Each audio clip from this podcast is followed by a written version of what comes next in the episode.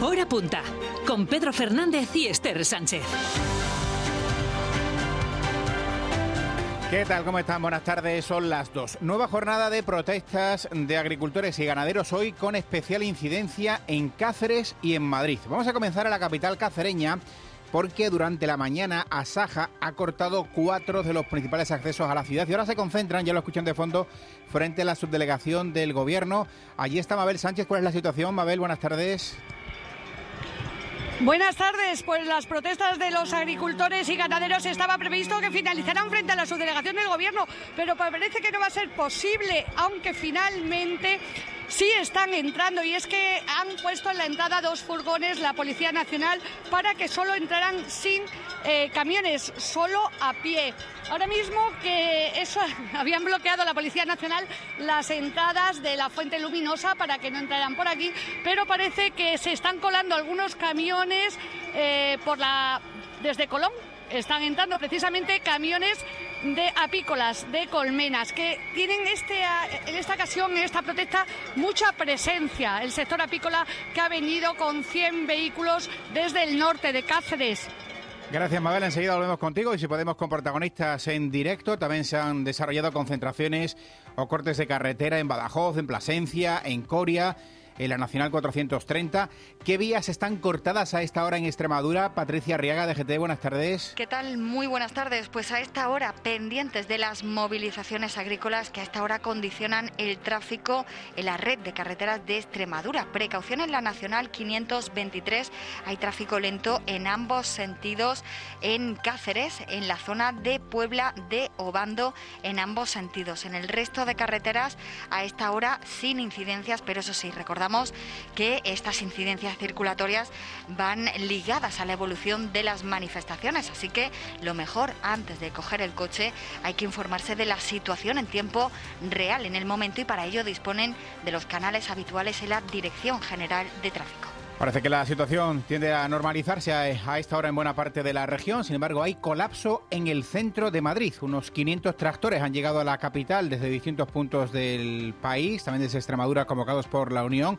No todos, apenas una treintena, van a poder acceder a las puertas del Ministerio de Agricultura. Se han vivido ya esta mañana algunos momentos de tensión, se han producido incluso cargas eh, policiales. Esther, buenas tardes. Buenas tardes. Los agricultores piden al Ministerio una simplificación de la PAC y una reducción de las exigencias ambientales, algo en lo que coinciden las principales organizaciones agrarias de la región. La PAC, hay que quitar muchísima burocracia impuesta. Una PAC que es una PAC muy complicada y también un problema de burocracia. Europa nos está imponiendo una serie de restricciones medioambientales que están haciendo inviable cualquier tipo de producción agraria. Primera noche en prisión del hombre detenido en Don Benito por tráfico de sustancias estupefacientes. El párroco que también fue arrestado, ya saben que quedó en libertad con cargos.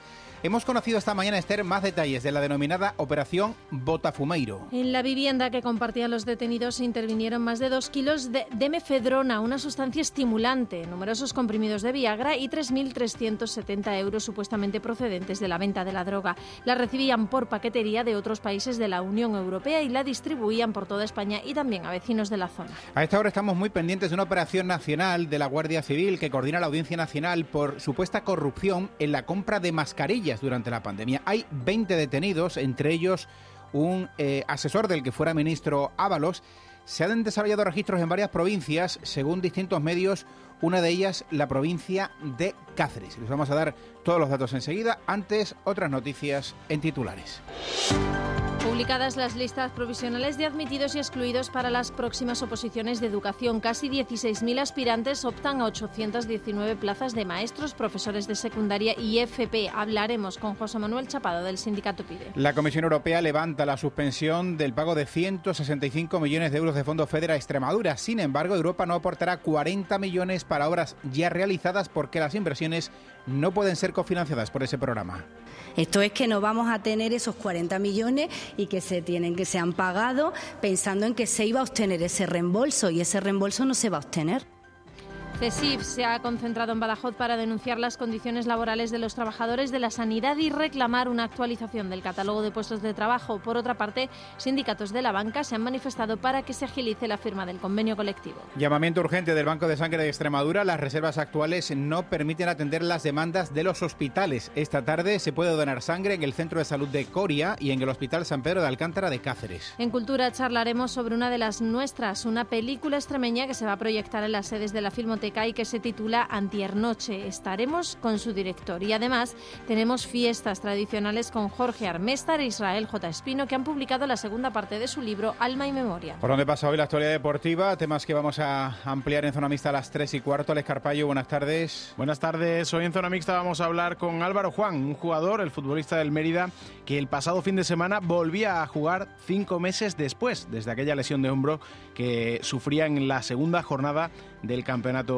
de liga. Vamos a hablar también del Badajoz, de su última hora, de esa junta extraordinaria del Consejo de Administración que se va a celebrar esta tarde de forma telemática. Pasaremos también por el villanovense con un nombre propio, el de Ángel Pajuelo, además de nuestro fútbol más humilde, porque hoy toca hablar de la primera extremeña, hablar del baloncesto y del Alcáceres y esas cuatro derrotas fuera de casa en este 2024. No ha ganado a domicilio en este año. Y también del vóley, con la buena noticia, la del vóley almendralejo que encadena dos victorias consecutivas y se acerca a la permanencia en Superliga 2 masculina. Nos escuchamos en un ratito. En la previsión de tiempo, aún aguanta el tiempo primaveral en Extremadura, a pesar de la llegada ya de algunas nubes altas y medias que se están colando por las comarcas del norte. Las temperaturas por ahora pasan ya de los 20 grados en el centro y en el sur. Recuerden que cambia el tiempo a partir de mañana. Comenzamos.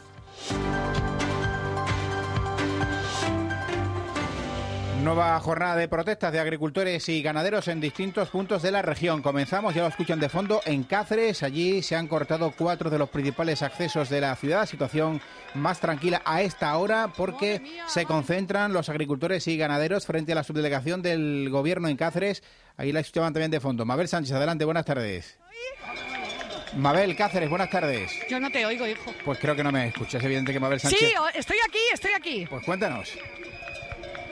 Buenas tardes, Pedro. Pues lo que estaba haciendo a lo largo de todo el día, unas concentraciones, unos cortes de vías, tranquilo, han desembocado aquí en la subdelegación del gobierno y ahora mismo he cambiado, estoy cambiando la crónica sobre la marcha porque ahora mismo ha empezado a tirar huevos contra la subdelegación del gobierno. Huevos, miel y también están lanzando humo, un humo muy especial que sirve para apaciguar apaciguar las abejas y que en este caso, bueno, pues sirve de muestra de protesta porque no les han dejado entrar los camiones hasta aquí. Eh, eran ciento y pico camiones, vehículos agrarios. La mayoría, gran parte de la mayoría eran camiones con las colmenas, eh, porque el sector apícola bueno, está, igual que el resto de agricultores y ganaderos, en pie de guerra, ¿no? Eh, estoy con eh, Paulino Marcos, que es el presidente de la Asociación Cacereña Apícola. Eh, buenas tardes. bueno, por cierto, que lleva el traje, no sé, ¿cómo se llama? Buenas tardes. Llevo el traje de apicultor, el traje, el traje que utilizamos cuando estamos trabajando con nuestras colmenas. Bueno, ¿cómo está el sector? Muy malamente, me ha dicho. Muy mal, muy mal, muy mal. Se nos juntan, se nos juntan un montón de, de factores que nos están hundiendo. Esto como sigue así, dos, tres años, igual hasta desaparecemos. Se nos mueren cada año 40, 50% de nuestras colmenas. Tenemos un ácaro que nos está haciendo mucho daño. Pedimos que nos hagan un poquito de investigación. No nos hacen ni caso. Eh, la administración dice que el laboratorio. El laboratorio no lo va a hacer porque está vendiendo ahora más que nunca. O sea que no lo va a hacer. Vende más con ese, ese no es eficaz. Una cosa, cuando no es eficaz, en vez de tomarte una dosis, tienes que tomarte cuatro dosis vende cuatro veces más. Entonces ellos no van a hacer investigación. Se lo decimos a la administración y tampoco nos hace mucho caso. También queremos reivindicar... La es etiquetado, ¿no? Es etiquetado. Claro, la mejor miel del mundo. Tenemos unas mieles en Extremadura de, de cantueso, de retama.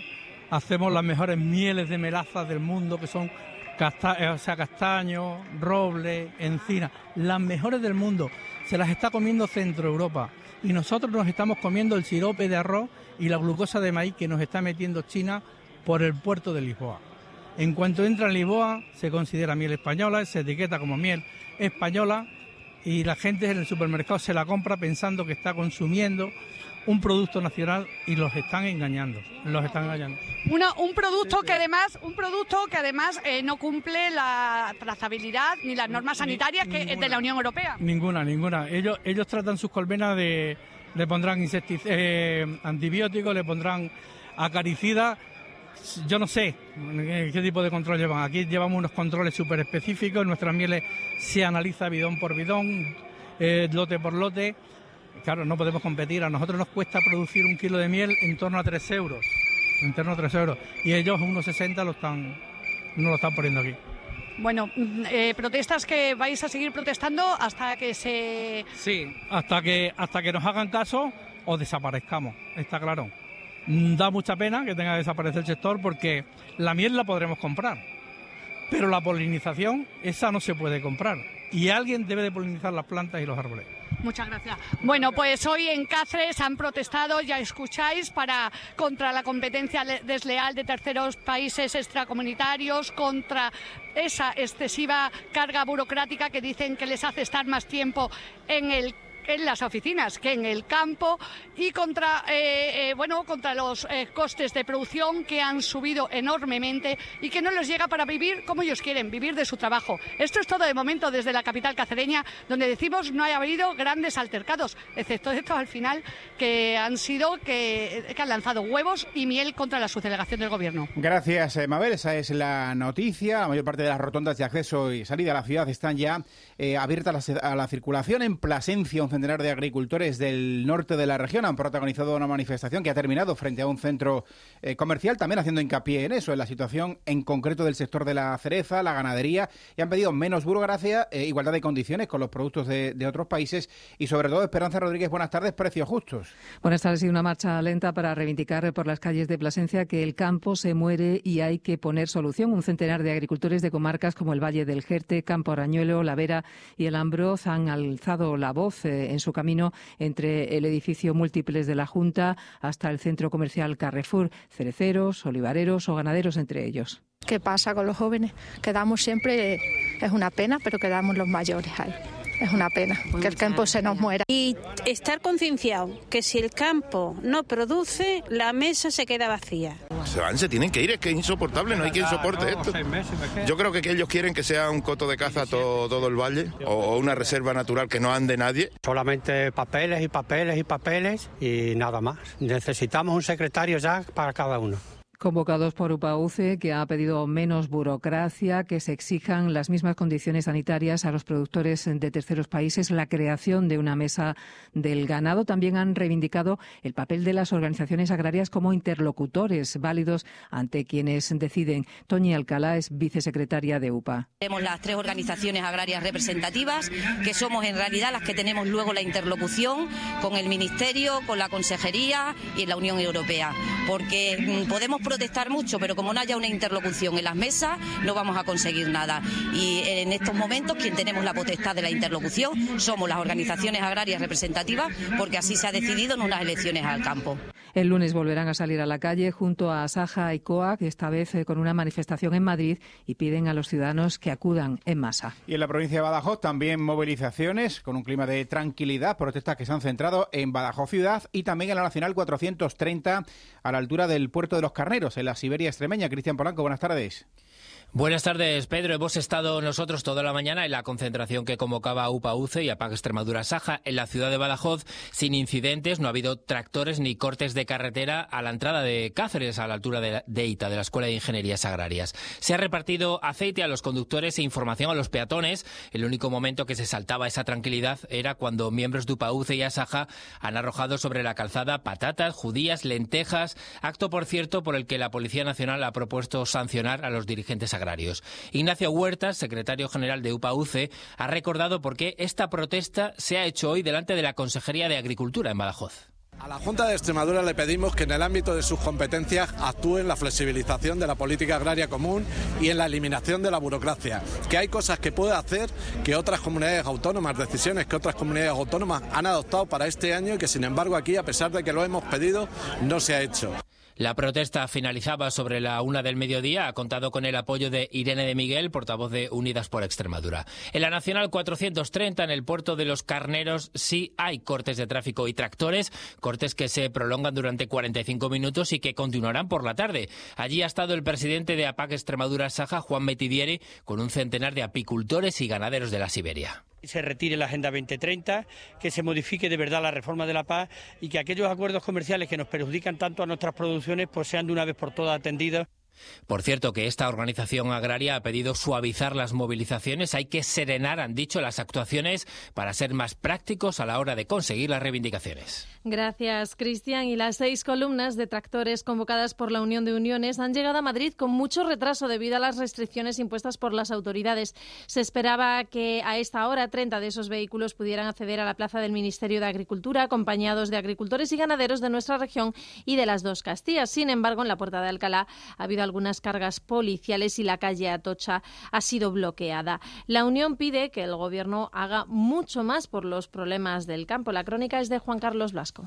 Las seis columnas de tractores que secundan la convocatoria de la Unión de Uniones han llegado a Madrid desde Cáceres, Guadalajara, Toledo, Cuenca, Albacete y Segovia, pero con mucho retraso y en un número mucho más reducido del acordado inicialmente con la Guardia Civil.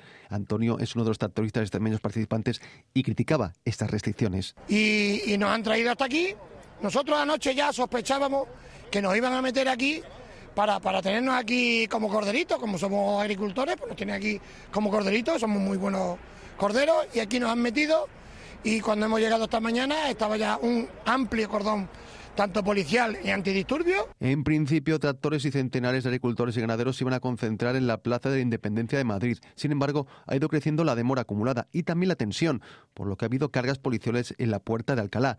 La policía no dejaba avanzar hacia el Ministerio de Agricultura. Se esperaba que a las dos de la tarde los agricultores llegaran a su sede. El secretario nacional de la Unión de Uniones, el extremeño Luis Cortés, apuntaba en el canal 24 horas que el ministro Luis Planas puede hacer mucho más por resolver los problemas agrarios. Lo que solicitamos hoy aquí son competencias exclusivas del ministro de Agricultura, ni de las comunidades autónomas ni de la Unión Europea. La paz, hay que quitar muchísima burocracia impuesta por reales decretos publicados por el Consejo, aprobados por el Consejo de Ministros. Competencia exclusiva del Gobierno de España. Hay que simplificarla y tenemos que hacer que la política agraria comunitaria sea agraria, no medioambiental. Al ser tan estrictas las condiciones de circulación impuestas a las columnas de tractores, un nutrido grupo de estas máquinas han ocupado la 42 y también se ha bloqueado la calle Tocha. Esta mañana hemos conocido más detalles de la denominada Operación Botafumeiro, en la que está implicado eh, un párroco de Don Benito y su pareja. Según la Guardia Civil, la droga la recibían en envíos de paquetería desde varios países y luego la distribuían por toda España también en la zona. Se han intervenido los agentes más de dos kilos de una droga similar al éxtasis y también pastillas eh, de sildefanilo, que para que ustedes lo entiendan es el conocido como Viagra. Los detalles los tiene José María da Silva. La droga, según la investigación de la Guardia Civil, la recibían mediante envíos por paquetería para su posterior distribución a otros puntos de España, aunque en su mayoría la vendían en la comarca personas que acudían a su propio domicilio. En el registro de la vivienda se han incautado más de dos kilos de mefedrona, una droga que produce efectos similares al éxtasis, más de 3.000 euros en metálico y blister de sidelnafilo, coloquialmente conocido como Viagra. Jesús Carretero es el abogado del párroco de Don Benito. No, él no, hay ninguna prueba que a él le incrimine, no tiene conocimiento de nada. En la sacristía no ha entrado nadie y no, no se ha encontrado nada, quiero decir, no se ha registrado siquiera. El párroco, después de pasar a disposición judicial, ha sido puesto en libertad provisional y su pareja ha ingresado en prisión provisional. La operación policial, que comenzó hace cinco meses, continúa abierta. En Canal Extremadura hemos querido saber cuáles son los contextos en los que se usan drogas mientras se mantienen relaciones sexuales. Está extendido en muchas personas de ambos sexos y todas las orientaciones sexuales, pero sí que hay una práctica con nombre, el chemsex, que tiene unas características especiales y que practican hombres entre sí. Nos lo cuenta Olga Yuso. Teniendo en cuenta que mezclar sexo con drogas es una práctica que no es nueva, piensen en el alcohol, hemos hablado con Abel Pérez Lara, psicólogo de Fundación Triángulo Extremadura, sobre sus riesgos páginas donde pueden encontrar información como Energy Control o kensex.info. Se las derivamos porque realmente riesgo cero no hay. De hecho, puede haber problemas bastante graves como esto que nos cuenta Abel Pérez Lara. Las consecuencias son, por un lado, la posible adicción a, bueno, eh, los efectos de, las sustancias que se, que se consuman, la posible adicción a cualquiera de estas sustancias y por otro lado que el uso de sustancias altera la percepción del riesgo, por ejemplo, para tener prácticas sexuales de riesgo, con lo cual pues aumenta el riesgo de infecciones de transmisión sexual como el VIH o cualquier otro, otro tipo de ITS. También puede ocurrir que uno se acostumbre tanto a practicar sexo con drogas que no encuentre placer en el sexo sin ellas. Los motivos para hacerlo pueden ser tan variados como ampliar horizontes en lo que a sexualidad se refiere, probar nuevas experiencias, pero puede que sea también por presión de una pareja o una ruptura, es decir, que hay tantos como personas. Y otra operación contra el tráfico de drogas. Esta se ha desarrollado en Torremocha, en la provincia de Cáceres. La Guardia Civil ha detenido a dos personas y ha desactivado un punto de venta. Y sigue en la UCI del Hospital de Mérida el hombre de 48 años que sufría ayer un accidente de tráfico en la 66 a la altura de Aljucén. Operación policial que sigue abierta, de la que estamos muy pendientes, eh, contra la eh, supuesta corrupción en la compra de mascarillas. Se desarrolla a nivel nacional. Ha sido detenido un ex asesor del que fuera ministro eh, Ábalos. Ha habido registros en 20 provincias, entre ellas Jorge Solís, la provincia de Cáceres. Uno de los implicados es Coldo García Izaguirre, que fue mano derecha del exministro de Transportes Socialistas José Luis Ábalos, con quien llegó a ser el responsable de Renfe Mercancías. Ávalo, que ahora es diputado, dice sentirse muy tranquilo y espera que su ex asesor pueda explicarse. Pero bueno, hasta donde yo sé, él tenía una vida muy normalita. Es que me, me cuesta creerlo, ¿no? Por eso mismo, primero porque es un golpe, segundo porque me parece increíble, no sé, pero bueno. Ojalá haya explicaciones, sí. La operación dirigida por la Fiscalía Anticorrupción y la Unidad Central Operativa de la Guardia Civil se está llevando a cabo en una veintena de provincias, entre ellas en Cáceres. La denuncia que originó esta investigación fue interpuesta por el secretario general del PP en la Comunidad de Madrid, quien detectó irregularidades en distintos contratos de urgencia formalizados por la Administración Central. Según fuentes de la investigación, el montante de los contratos realizados por esta trama superaría los 50 millones de euros. Otra persona implicada, cuyo nombre ha trascendido, es el del presidente del Zamora Club de Fútbol, Víctor Aldama. Hora punta en Canal Extremadura Radio. La Comisión Europea levanta la suspensión a Extremadura del plazo de pago del programa operativo 2014-2020 de fondos FEDER. 165 millones de euros que estaban bloqueados desde mayo de 2023. Se lo ha comunicado el 12 de febrero a la Junta, que lo había solicitado tres semanas antes. Eh, lo ha dicho Elena Manzano. Sus palabras las ha recogido nuestro compañero Luis Moral. El 1 de marzo de 2022, un informe de la Intervención General reveló un porcentaje de error del 8,24% en el anterior ejercicio contable. Un año después, el 12,65%, el máximo permitido era el 2%. Obedecen a la falta de previsión y a errores de tramitación en el procedimiento. Rosa Ramos es la directora general de Fondos Europeos. Viene porque haya un gasto no elegible, no tiene por qué ser una actividad ilegal o inflar precios, puede ser que no cumpla cualquiera de los requerimientos comunitarios o de la normativa nacional. Los procedimientos de la Comisión son larguísimos y es muy difícil, una vez que la decisión está firmada, que emitan una decisión en sentido contrario. Entonces la situación ha podido ser muy importante. Hace nueve meses Bruselas interrumpió el pago. El anterior Ejecutivo activó dos planes de acción que no dieron fruto. El actual aplicó correcciones forzosas por casi 40 millones. Revisó contratos tramitados en situaciones de emergencia, controló la legalidad de los contratos mayores y la calidad de las verificaciones de empresas externas y supervisó los requisitos medioambientales. Según Elena Manzano, cuando llegó al gobierno no se le informó de este escenario. Que lo hemos hecho bien, que ese plan de acción es un plan serio, riguroso. Este gobierno cree en las personas que están trabajando en esa dirección general, impulsa, por supuesto, su labor y sobre todo se toma muy en serio estos fondos. Esto es una dejadez absoluta de este programa operativo. Se han contratado cuatro profesionales y una jefatura de sección de control para esa dirección general y se han creado grupos de trabajo. Se suele presupuestar más de lo previsto para no perder ayudas. La consejera aplaude el acuerdo para prorrogar el cierre de esos programas. Bruselas recomienda que esté listo en noviembre. Manzano pide responsabilidad y rigor. Capítulo de protestas varias. Empezamos en sanidad con una concentración esta mañana de CESIF en Badajoz. Bueno, realmente en todo el país piden la reclasificación de los grupos profesionales y la actualización de las funciones que realizan en las distintas categorías. Una reorganización dicen que está pendiente desde hace 17 años y que en Extremadura afecta entre 14.000 y 15.000 trabajadores. Piden al Ministerio que pase de las palabras a los hechos y que convoque a los sindicatos para la mesa de negociación. Juana Olmos, de CESIF Extremadura. Todos los grupos de la sanidad eh, tanto personal sanitario como de gestión y servicio, sube, supone subir de, de, un grupo hacia arriba. Entonces supone dinero. Estamos hablando entre 200 y 400 euros, pero es algo que a nivel europeo ya está establecido. Si somos europeos vamos a ser para todo. y es lo que venimos hoy a reivindicar. También este mediodía trabajadores de la banca, de las cajas de ahorros y cooperativas de crédito se han manifestado en varias ciudades del país para reclamar mejoras salariales y reducir la presión comercial que sufren, según dicen. Recuerdan que se trata de un sector que obtiene beneficios récord cada año. Ernesto Méndez, portavoz del sector financiero de UGT en Extremadura. Nosotros estamos hablando en términos ciertos de un 17% frente a un 7,5% que nos ofrecen ellos, teniendo en cuenta que en los últimos cinco años nuestro salario en tabla se ha incrementado única y exclusivamente en un 1,70. Noticia de interés para muchos docentes porque se han publicado ya las listas todavía provisionales de admitidos y excluidos para las próximas oposiciones de educación. Ya saben además que son eh, excepcionales por dos motivos. Primero porque se celebran conjuntamente para maestros y profesores, primaria y secundaria. Y aunque se puede presentar todo el mundo, todo el mundo que cumple los requisitos, se marca en un proceso de estabilización de las plantillas. Se ofertan 819 plazas, ya saben, primer examen 22 de junio. Se lo damos a José Manuel Chapado, el presidente del sindicato del profesorado PIDE. José Manuel, bienvenido, buenas tardes. Muy buenas tardes, Pedro. Buenas tardes. Como era previsible, avalancha de solicitudes, más o menos el doble de las que se suelen recibir habitualmente en un proceso de oposiciones en Extremadura. Eh, sí, eh, aproximadamente son casi unas 16.000 solicitudes, eh, pero claro, tenemos que tener en cuenta que coinciden todos los cuerpos docentes, tanto el cuerpo maestro como todos los cuerpos de enseñanza media. Por lo tanto, es que estamos duplicando dos convocatorias en un único año, con lo cual los números pues pueden estar por un 10% por encima de lo que sería normal uniendo los convocatorias a posiciones. ¿Qué tiempo hay ahora para alegar a aquellos que no aparezcan en el listado?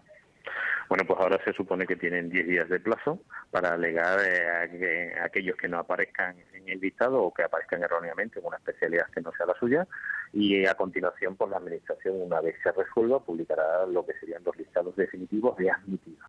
Ya decíamos que es un procedimiento excepcional y evidentemente complejo por la cantidad de solicitudes presentadas, por eso la Consejería decidió, eh, con crítica, por cierto, de los sindicatos, convocarlas eh, antes, antes del final del, del pasado año. Em, quedan cuatro meses, si no me equivoco, para la celebración del, primer examen. ¿Se va a llegar a tiempo para que esté todo listo? Sí, sí, no hay ningún tipo de problema. Ten en cuenta que está todo informatizado, o sea, los opositores han tenido que rellenar toda la información de su solicitud y de sus méritos a través de un certificado electrónico, por lo tanto, eh, todo está informatizado y se han ido creando las bases de datos según los opositores y van introduciendo los datos suyos. Por lo tanto, no hay ningún tipo de problema, todo estará dentro del plazo. El día 22 de junio será el día en el que empiece la oposición con el primer examen y a mediados de julio tenemos terminado el proceso de oposición. Sí, es algo que ya digamos que va rodado, ¿no? Entonces no hay preocupación en cuanto a la organización o a que no haya tiempo no haya tiempo suficiente para que se incorporen para el curso siguiente porque los plazos son más o menos los mismos que en otros procesos selectivos. Sí, sí, los plazos son iguales que en otros procesos selectivos. La única diferencia este año es que la convocatoria se ha publicado antes simplemente por eh, evitar el problema de si hubiera una avalancha de número de opositores excesiva y hubiera habido problemas a la hora de gestionarlo. De momento todo el procedimiento se está desarrollando con normalidad. Es más, estos listados que se publican hoy, eh, pues en, convocatorias del año pasado o del anterior, eh, no se hubieran publicado hasta el mes de abril. Por lo tanto, estamos hablando que vamos con mucho tiempo por delante. O sea, todo el procedimiento se va a hacer correctamente en su forma y el 1 de septiembre aquellos que saquen plaza después de los exámenes van a estar tomando posesión de su plaza como funcionario en práctica en los centros a los que estén destinados en la, comunidad. Si hay algún cambio, eh, evidentemente es un proceso de estabilización, ya decíamos, un proceso eh, extraordinario y eso afecta, eh, no sé si de manera sustancial, a los criterios de baremación tanto en la fase de oposición como de concurso. Bueno, los criterios de baremación se simplifican porque realmente no se valoran determinadas cuestiones o se simplifica, por ejemplo, lo que sería eh, cómo se puntúan los cursos de formación, que es a lo mejor uno de los méritos que más aportan los opositores. Mm, es algo que ha obligado al Ministerio a hacer un proceso de estabilización. Se han modificado ciertas cuestiones, por ejemplo, se ha ampliado la exigencia del idioma eh, hasta el nivel C1. En este caso, la mayoría de los opositores no lo tienen. O sea, por eso digo que la, la baremación se simplifica, el examen se simplifica, eh, va a tener un recorrido bastante inferior al de procesos anteriores. En cuanto a la duración de los días será lo mismo porque no es eliminatorio, pero en cuanto a lo que es la carga de trabajo de los tribunales será inferior a la de otros años. El problema que tenemos que con el número de opositores que estamos hablando, de casi 16.000, pues vamos a tener en torno a unos 300 tribunales de oposición. Cada tribunal está integrado por cinco miembros del tribunal, presidente y cuatro vocales, por lo tanto estamos hablando de que va a haber 1.500 funcionarios docentes trabajando en el mes de julio como miembros de tribunal titulares y habrá otros 1.500 como suplentes por si cualquiera de ellos falla y tengan que sustituirlo. Por lo tanto, todo el procedimiento es correcto, todo está regulado, todo está organizado y planificado y no debemos tener ningún problema, igual que no lo hemos tenido en convocatoria antes. Pues esta vez son los docentes los que se mm, examinan a partir de hoy y aparecen en el portal Profex esos listados. 10 días para presentar alegaciones a aquellos que se han quedado fuera y la cita 22 de junio, primer examen de esas oposiciones de educación en, en Extremadura, en todos los cuerpos docentes. José Manuel, gracias por atendernos. Buenas tardes. Muchas gracias a vosotros. Buenas tardes. Y otro asunto educativo, la consejera acaba de asegurar en Azuaga que no han recibido ninguna queja de los centros educativos por falta de liquidez para abonar facturas. Explica Mercedes Vaquera que está en una situación normal en los meses de enero y febrero hasta que llega la nueva dotación de los presupuestos eh, autonómicos. Esto no es una cosa nueva, se hace todos los años y yo no voy a decir que sea mala planificación de los centros porque a lo mejor ha surgido algo extraordinario, algo excepcional que ha tenido que cumplir, pero sí que tienen que tener esa eh, previsión. Antes de que acabe febrero seguro, se va a abonar ya, se va a abonar el 70% de, de la partida total. Son las dos y media, se acaban de incorporarse a nuestra sintonía. Repasamos las principales noticias del día. Nueva jornada de protestas de agricultores y ganaderos concentradas hoy en Cáceres y Madrid, aunque también se han desarrollado actos en otros puntos de la región. A esta hora se puede circular sin problemas por la mayor parte de carreteras. 30 tractores han llegado a las puertas del Ministerio en Madrid. Primera noche en prisión del hombre detenido en Don Bonito por tráfico de sustancias estimulantes. El párroco ha quedado en libertad con cargo. Según la Guardia Civil, recibían los estupefacientes por paquetería desde varios países de Europa y después los distribuían por España también a vecinos de la zona. Operación de la Guardia Civil por supuesta corrupción en la compra de mascarillas durante la pandemia y 20 detenidos, entre ellos un asesor del exministro Ábalos. Se ha desarrollado registros en varias provincias y, según hemos sabido, una de ellas es Cáceres. Publicadas las listas provisionales de admitidos y excluidos para las oposiciones de educación en Extremadura. Casi 16.000 aspirantes optan a 819 plazas. La Comisión Europea levanta la suspensión del pago de 165 millones de euros de fondos FEDER para Extremadura. Sin embargo, Europa no aportará 40 millones de euros para obras ya realizadas porque las inversiones no pueden ser confinanciadas por ese programa. La Fundación Laboral de la Construcción ha presentado hoy, lo ha hecho en un centro educativo de Cáceres, su proyecto Cioniti. El objetivo es despertar el interés de los jóvenes por este sector, una iniciativa apoyada por el consejero de Infraestructuras de la Junta, que recuerda que es un sector que carece de mano de obra, por lo tanto no hay, Charo López, relevo generacional. Se trata de un juego basado en un skatebox. Los alumnos deben superar 10 retos para convertirse en los salvadores de un mundo llamado Cionitia.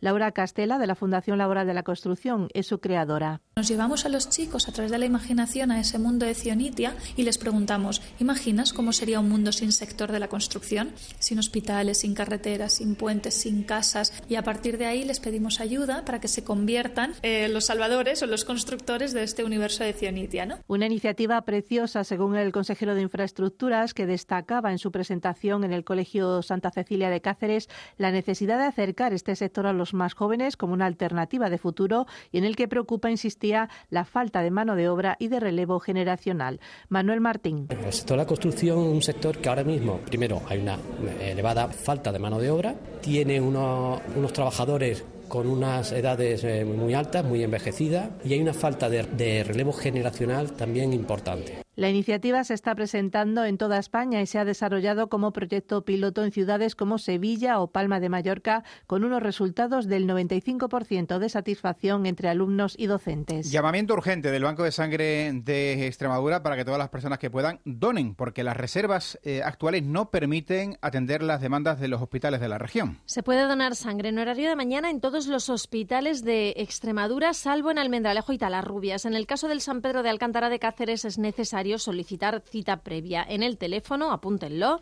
927 6213 53. También se puede acudir a las unidades móviles que cada día recorren la región. Esta tarde van a estar precisamente en el Hospital San Pedro Alcántara de Cáceres, pero también en el Centro de Salud de Coria. Mañana visitarán las localidades de Trujillo, Barcarrota y Guadalupe. Del Banco de Sangre a otro tipo de bancos. Por ejemplo, bancos de colores hechos por personas con discapacidad eh, a partir del reciclaje de tapones de plástico. Un proyecto presentado por el Economato Social de Badajoz y que ha resultado ganador del concurso anual que convoca otro banco, el Banco de Tiempo para entidades sociales. El premio premio supone una subvención de 3.000 euros para desarrollar el proyecto. La precursora de esta idea ganadora, Mercedes Arias, gerente del Economato, fallecía hace un mes a los 50 años. Hoy su madre y una de las técnicos de la fundación recogían el cheque y explicaban el proyecto. Carmina Delgado y Esther Caldito. Ella fue la fundadora del Economato y luego ha ido siempre ampliando que sea la cafetería, que sea el aparcamiento, ahora con el, con el reciclaje. La idea es construir una máquina que lo que hace es triturar los tapones que se van a recoger en diferentes contenedores que se colocarán en varios colegios de Badajoz y con esta gravilla que se consigue hacer tablas para construir bancos de colores que sirvan como icono visible del colectivo de, de personas con discapacidad. Y estos bancos además van a estar hechos por ellos.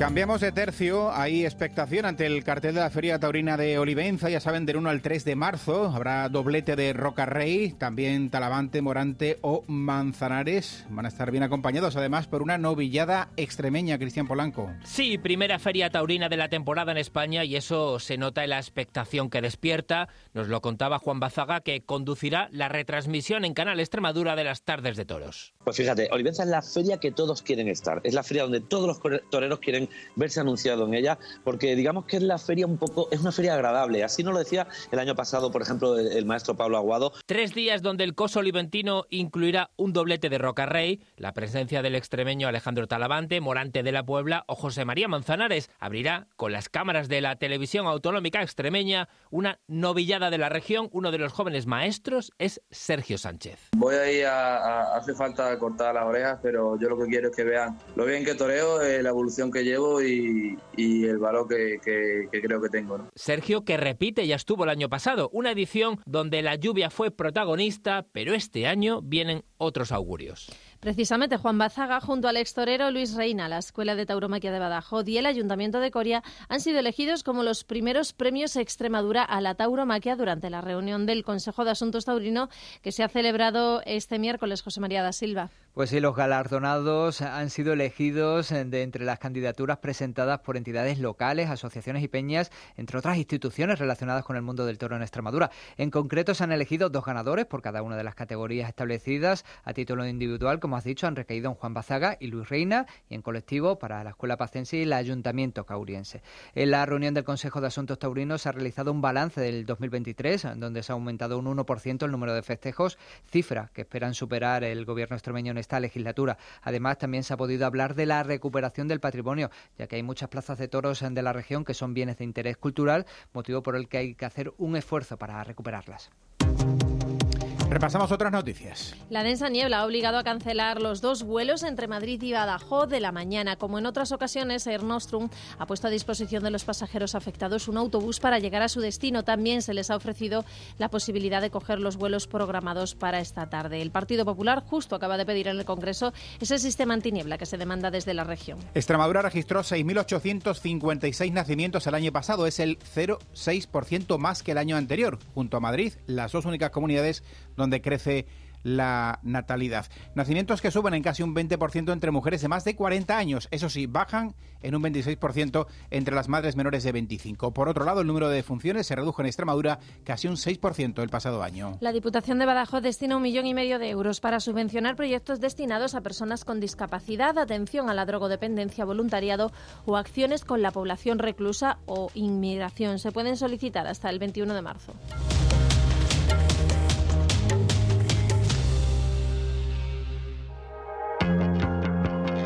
Dos de la tarde, 38 minutos. Repasamos estas noticias en las principales ciudades de la región. Y comenzamos en Badajoz, porque allí ya se ha iniciado la obra del carril bici turístico que recorrerá la muralla y que es, entrará en servicio en un año. Nina Flores. Son casi cuatro kilómetros y medio en los que se invertirán 2.600.000 euros y que discurrirá por toda la zona baluartada, ya sea junto a la carretera o por jardines y fosos.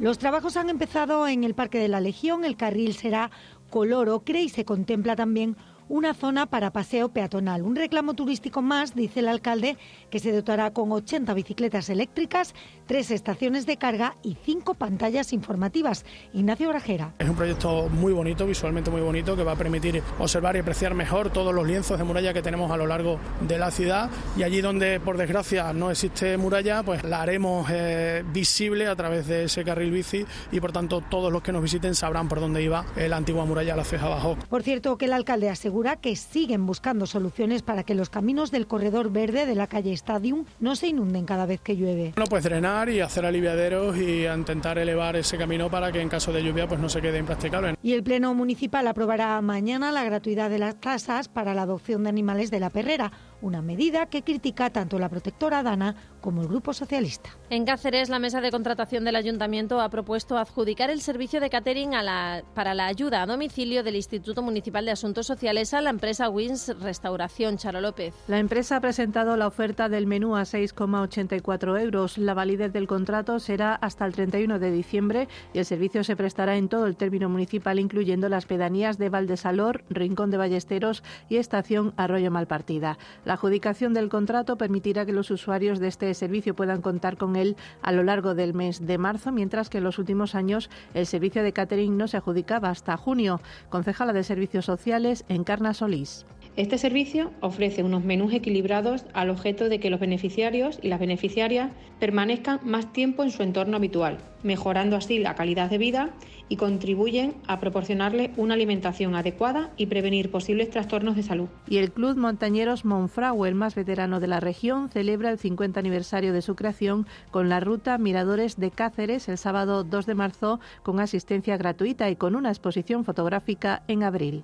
En Mérida, el ayuntamiento elabora un censo de las viviendas y ultima un informe veterinario para poder intervenir ante la proliferación de palomas en la corraleta de la antigua. José María da Silva acceder a las viviendas para realizar una limpieza y clausurar los huecos por los que acceden las palomas. Ese es el plan del ayuntamiento para remediar la proliferación de esas aves en la corraleta de las viviendas sindicales de la antigua. El ayuntamiento está elaborando un censo de las viviendas en las que se ha detectado la presencia de palomas y que están deshabitadas. Con esa información, la Delegación de Sanidad va a emitir un informe a Salud Pública de la Junta de Extremadura, que es la administración que tendrá que evaluar la situación de salubridad de esas viviendas, paso previo para poder actuar. Con todo ello, el ayuntamiento solicitará la autorización judicial para acceder a las viviendas. Lo antes posible tengamos respuesta y ayuda y orientación para poder eh, hacer esta, esta intervención. Escuchábamos al concejal Marcos Guijarro. Por otro lado, hemos conocido que Mérida recibió un 43% más de turistas en 2023, según los datos extraídos por Civitatis, una plataforma líder en la venta de actividades turísticas en español por todo el mundo. El mayor pico de visitas tuvo lugar durante el mes de agosto. Plasencia suma 16 empresas con el distintivo Q de calidad turística que otorga el Ministerio homónimo. Son restaurantes, hoteles e incluso la Oficina de Turismo. Jimena Matías. La Q de calidad en destino turístico es un distintivo que se concede a ciertos establecimientos, sean públicos o privados, y que reconocen sus buenas prácticas, su saber hacer. La ciudad de Plasencia cuenta con 16 y este martes seis de ellas han renovado su distinción. Son hoteles, restaurantes, apartamentos turísticos e incluso la oficina de turismo. Además se ha presentado la cuarta edición del concurso flamenco Mayorga Ciudad de Plasencia. Habrá tres semifinales los días 9, 16 y 23 de marzo, en las que habrá ocho participantes por día. Juan Carlos López, portavoz de la organización La Peña Flamenca Virgen del Puerto que a lo largo de los 24 años que llevamos de, vida de este concurso hemos visto pasar por la pasarela, en este caso del concurso, a los mejores cantaores tanto de España como de Extremadura. Con ello no podemos obviar que ha sido un gran referente para dar a conocer también la ciudad de Plasencia a todos los niveles. La final será el día 6 de abril a las 8 de la tarde en el Teatro Alcázar. El cartel de este año está protagonizado por el pintor Agustín de Córdoba.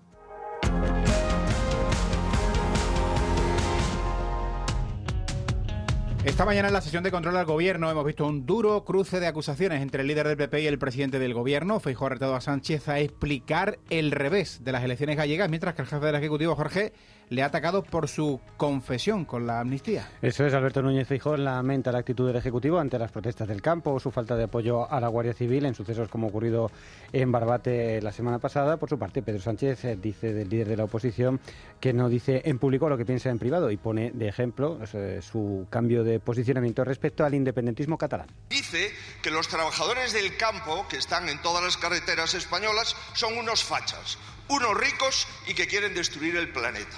La mitad de su gobierno se ha ido a Galicia a montar un nunca más. Eso sí, nadie de su gobierno ha ido a Barbate a dar la cara ante la Guardia Civil. ¿Nos quedamos con aquel que negocia la amnistía y los indultos con los independentistas por la mañana o con aquel que les llama terroristas por las tardes en las manifestaciones?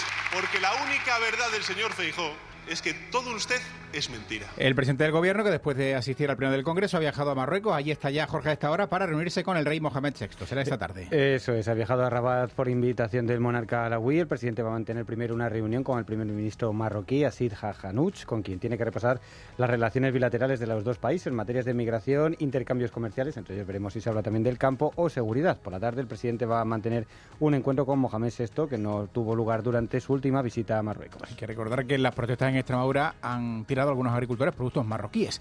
Los fiscales del Supremo sitúan a Puigdemont como líder absoluto del tsunami por su patrocinio intelectual y ético. Sí, los fiscales del Supremo, que se han mostrado a favor de investigar al expresidente catalán por terrorismo, consideran que asumió el liderazgo absoluto de Tsunami Democratic, una organización que defienden como un grupo organizado de carácter terrorista, por lo que creen que no cabe duda alguna de que los hechos investigados encajan perfectamente en este tipo de delito. Y en el exterior, Estados Unidos ha vetado por tercera vez ya en la ONU una resolución para pedir un alto el fuego en Gaza. Sí, la resolución la ha presentado Argelia con el apoyo del resto de países árabes pedían un alto al fuego inmediato, pero el voto en contra de Estados Unidos en el Consejo de Seguridad ha impedido que salga adelante. Varios medios aseguran que Washington prepara su propia propuesta para pedir una tregua temporal y condicionada.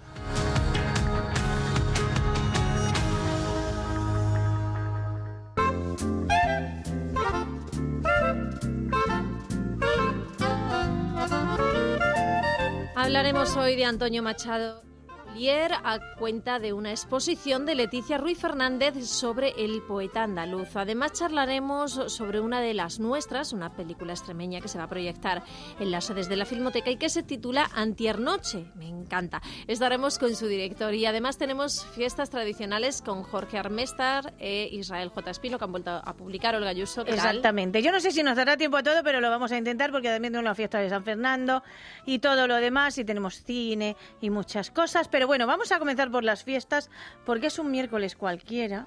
Se acaba el carnaval, tiene que llegar la Semana Santa, estamos en cuaresna. Cuaresna, ¿no? Cuaresna. entre puentes estamos entre fiestas. Entre fiestas, pues eso, que estamos especialmente festivos. Así que vamos con las fiestas.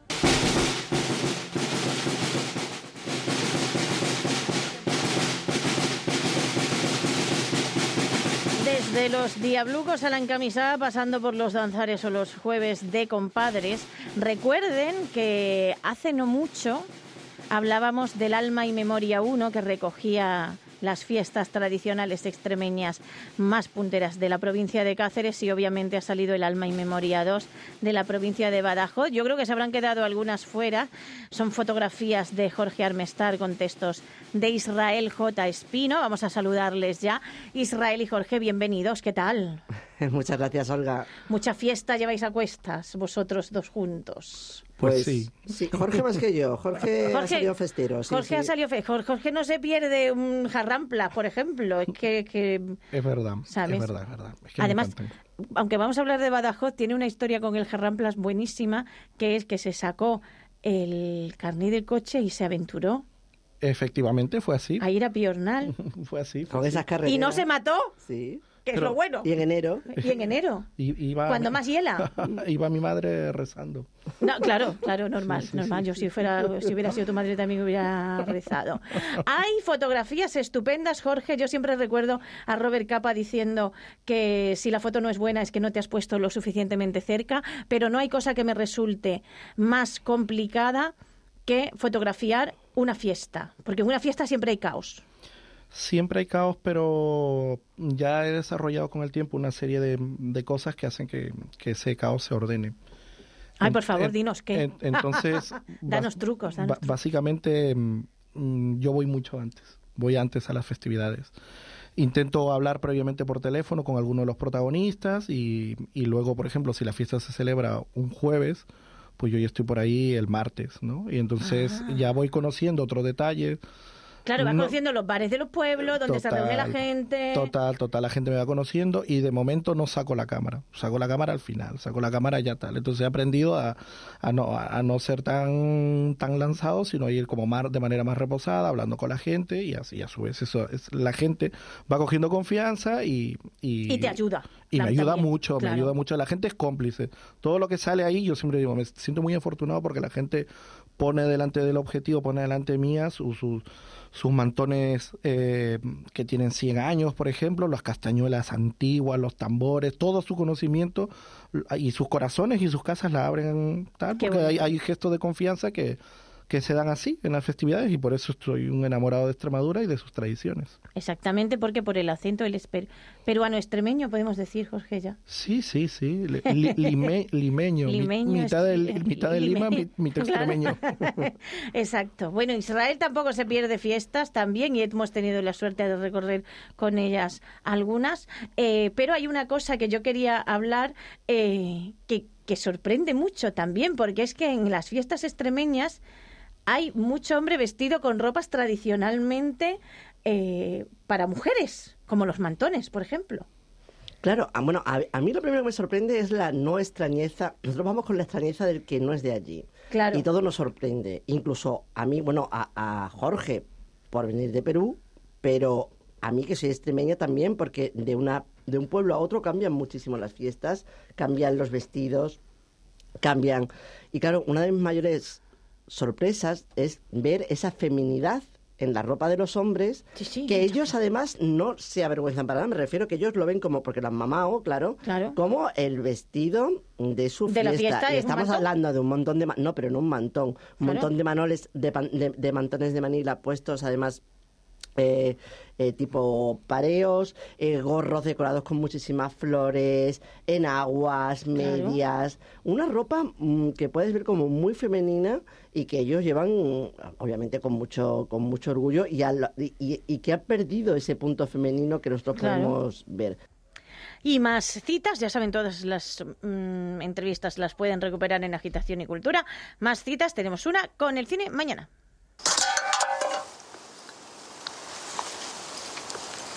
Vamos a hablar de lo rural, nos vamos a ir a un pueblo del sur de Extremadura y vamos a conocer a Juan Francisco. Estamos hablando de un ciclo, una de las nuestras, que se hace en colaboración con la Filmoteca de Extremadura y el Extreme Lab, este laboratorio fotográfico. El año pasado fue la primera edición. Y en la sede de Badajoz, que va a ser mañana a las siete y media de la tarde, ojo, en el Teatro López de Ayala, habrá un coloquio con su director Alberto Martín Menacho y parte del equipo que participó en la película que se va a proyectar. Estamos escuchando la de fondo, es Antier Noche Luego, el jueves 29, se va a proyectar en Cáceres, en Mérida y en Plasencia a las ocho y media de la tarde. Alberto, muy buenas tardes, ¿qué tal?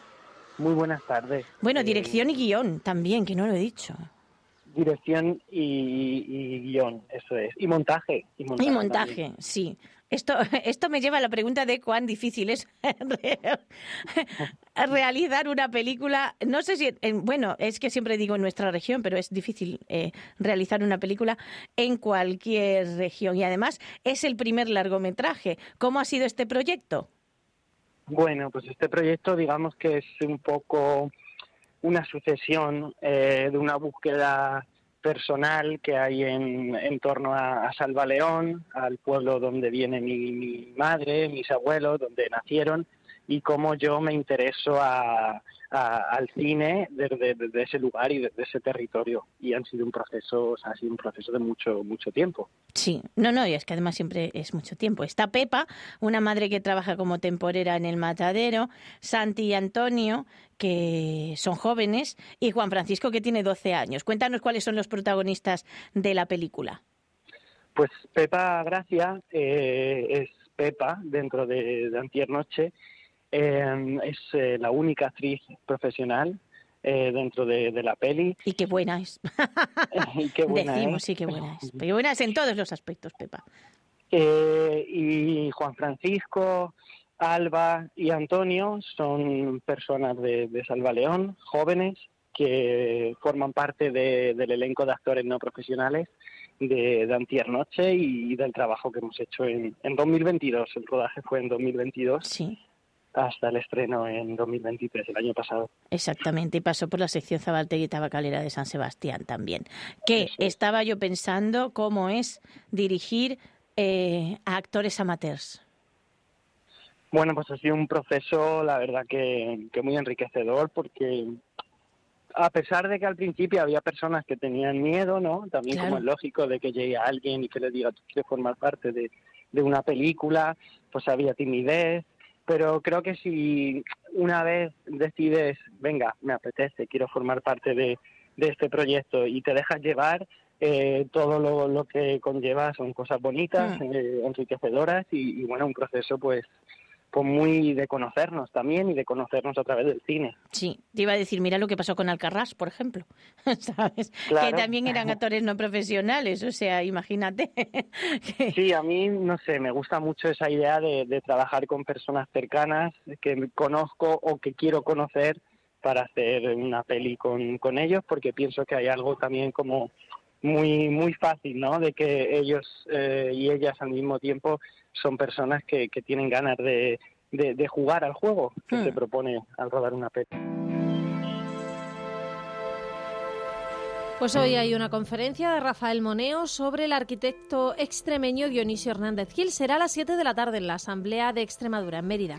Y en Badajoz, a partir de las 4, en el Salón de Actos del Conservatorio Superior de Música Bonifacio Gil, va a tener lugar una exposición de saxofones y complementos a cargo de Punto Rep, donde se podrán conocer y testar numerosos instrumentos y novedades de las marcas Selmer y, Selmer y Bandoren. Charo Mayoral dirige el conservatorio.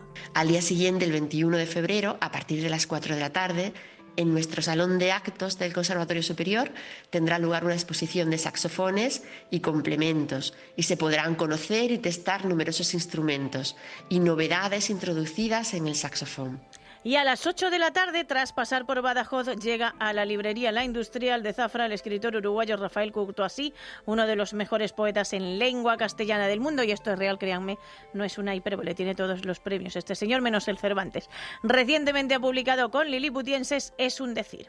Porque la poesía, la vida humana es un decir, a veces es un decir que tarda, que tarda décadas o centurias, a veces es un decir instantáneo, pero eso somos, la palabra, el decir. Y además fue fantástica la presentación ayer en Badajoz y fue muchísima gente y escuchar a Rafael Cortasí hablando de literatura y de poesía es una maravilla.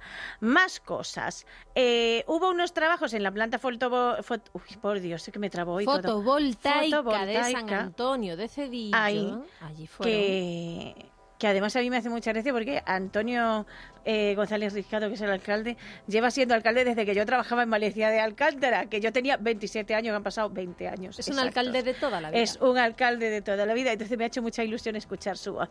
¿Por qué hemos escuchado su voz y por qué la van a escuchar ustedes ahora?